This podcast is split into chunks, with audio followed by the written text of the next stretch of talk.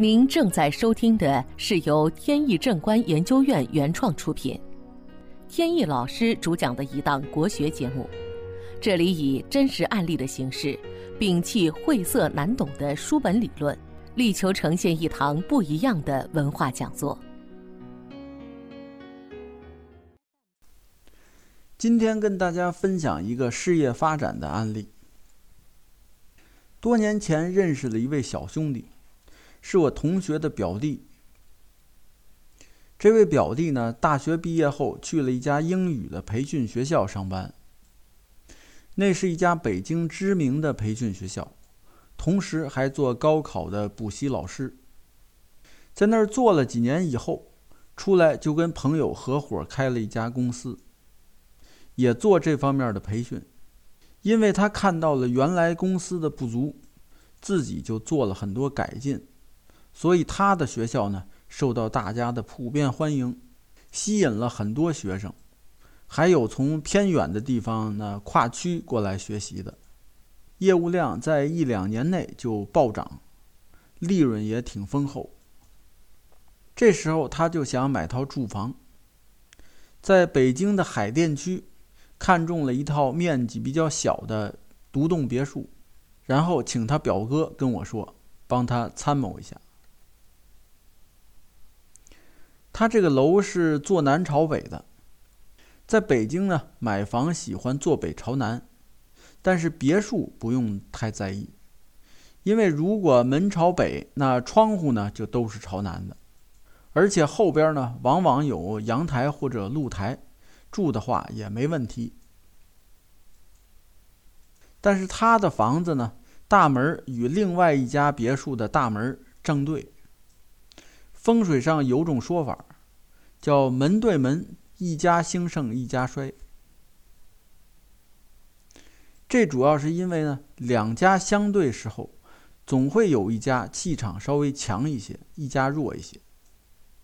而气场强的这家呢，往往会把气场弱的那家的气场，仅有的一些气场呢，也给吸过来。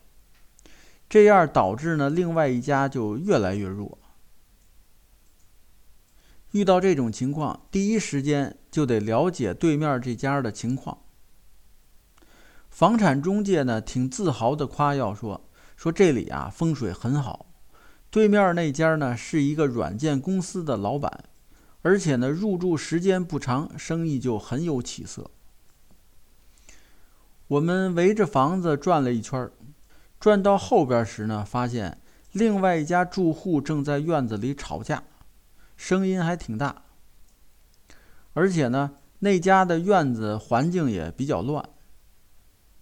屋子后边的建筑就是座山，座山如果本身比较旺，就能扶住前边房子的家运，等于呢有贵人的扶助。但是如果座山比较衰弱，那就没有力量扶住前面的房子。并且一旦前面这个房子呢运势比较弱时，后边的座山还有可能起到落井下石的作用，就是说风险比较高。本节目由天意正观研究院原创出品。如需获取更多信息，请在任意网络上搜索“天意正观”即可。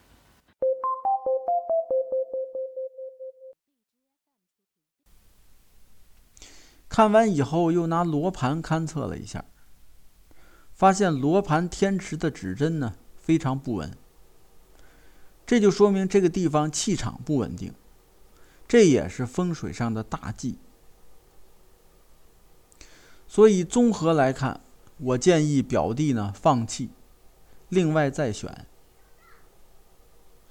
表弟是面有难色，他解释说啊，他挺看好这个房子。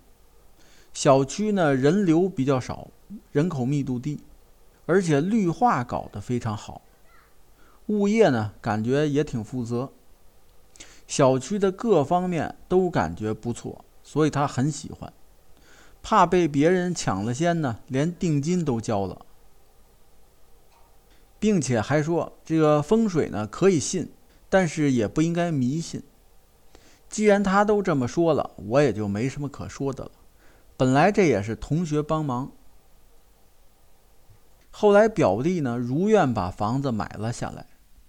一晃几年过去了，事情我也忘得差不多了。前些天呢，这位表弟突然打过电话来，说母亲刚刚过世，想请教我呢，这个骨灰埋在什么地方比较好？想选个好的墓地。我说呢，其实在北京啊，这个墓地属于稀缺资源，能找到真正好的其实比较难，而且经济上要求也比较高。现在大多是火化，骨灰呢，其实和以前的丧葬有了很大差别，风水的作用已经非常弱化了，所以安放到哪里呢，关系并不大。如果条件允许，找个知名的公墓就行了，因为大的公墓呢，选择的位置都比较好，风水本身也都不错。说完以后呢，这个话题就拉开了，多聊了几句。表弟说到他现在的情况，几年前搬进了别墅，就一直走背运。后来没过多久，他把自己的股份呢从公司就撤了出来，把股份转让给别人，他就没再继续做这个行业。这几年呢，投资了几个项目都没成功，到目前也没找到太好的投资项目，现在有点心灰意冷。感觉到很多事情都做不成功，对前途比较茫然。听到他的这些诉说呢，我倒是有心帮助他，但是由于呢，他可能对风水命理这块还没有那么相信，也没主动提出来寻求帮助，我也就没接这个话茬儿。放下电话，我在思考，在咨询的实践中呢。确实发现，有的人是可以不信风水的，并不是一个人一搬到风水差的地方就一定走背运，反面的案例也是时有发生。这种人通常需要命硬，而且运势旺，他就不怕坏风水。不但如此，他还能把坏风水带的好起来。不过这种情况很少。如果命不旺也不硬，再不调整，放任坏风水，到最后自然是这种不好的结局。好，本期节目到此结束。这个专辑是由天意正观原创出品，天意老师播讲。如有问题，欢迎在节目下方留言，我们会及时答复。感谢大家收听，朋友们再见。